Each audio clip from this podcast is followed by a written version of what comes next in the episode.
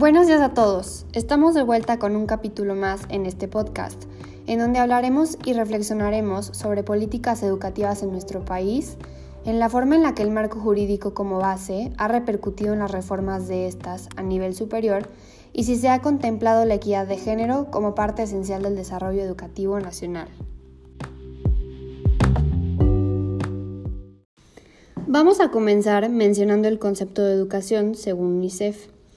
Este es un derecho básico de todos los niños, niñas y adolescentes, que les proporciona habilidades y conocimientos necesarios para desarrollarse como adultos y además les da herramientas para conocer y ejercer sus otros derechos.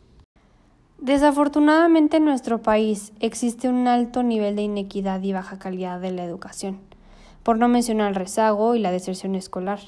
Estos temas han sido objeto de estudio para las políticas educativas, estas son acciones y decisiones tomadas por el Estado con el fin de solucionar problemas relacionados con la educación.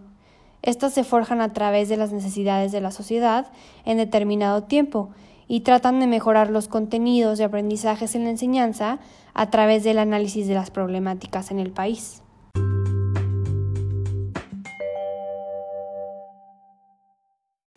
Bueno, y ahora, ya que entramos en contexto, profundizaremos más en el tema de la educación a nivel superior.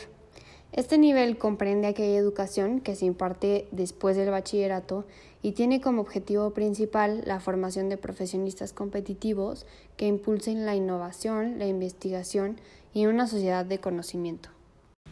Javier Mendoza determina la década de los 80 como un periodo en donde emerge una nueva relación entre las políticas públicas y la educación en el país. Y desde este punto hubo una actividad del gobierno en el crecimiento de las universidades públicas. Esto dio paso a un nuevo marco entre las relaciones del Estado y las universidades. Es gracias a esto que la educación superior en México ha estado determinada por las políticas públicas y pues podemos notar que han habido muchos cambios a lo largo de los sexenios. Algunos de estos cambios fueron, por ejemplo, la asignación de presupuestos para universidades e institutos públicos, la creación y gestión mixta de organismos evaluadores para el desempeño educativo y acuerdos y proyectos para mejoras de instituciones de educación superior en función de méritos con la calidad y la creación de programas integrales de fortalecimientos institucionales, entre otros. Pero a pesar de los intentos y las estrategias por mejorar la calidad educativa superior, siguen existiendo grandes retos en México. Uno de ellos es el crecimiento con calidad.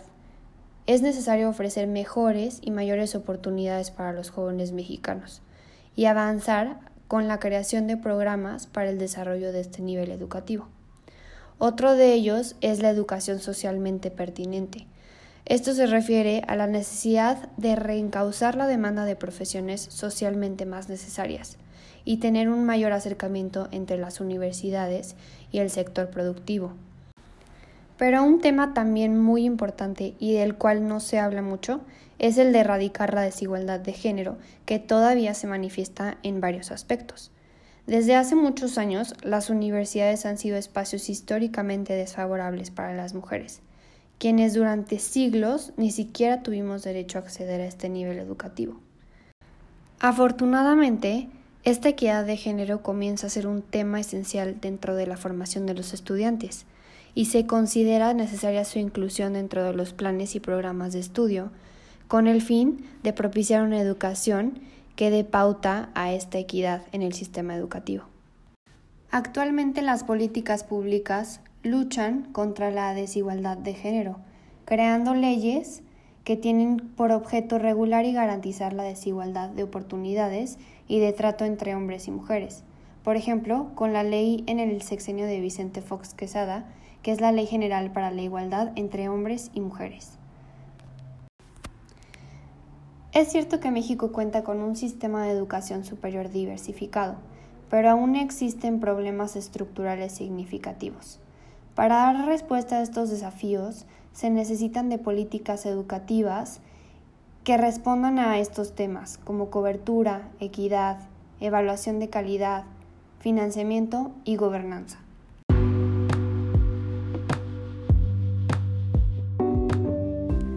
Bueno, eso sería todo por hoy. Nos vemos en el siguiente capítulo. Gracias.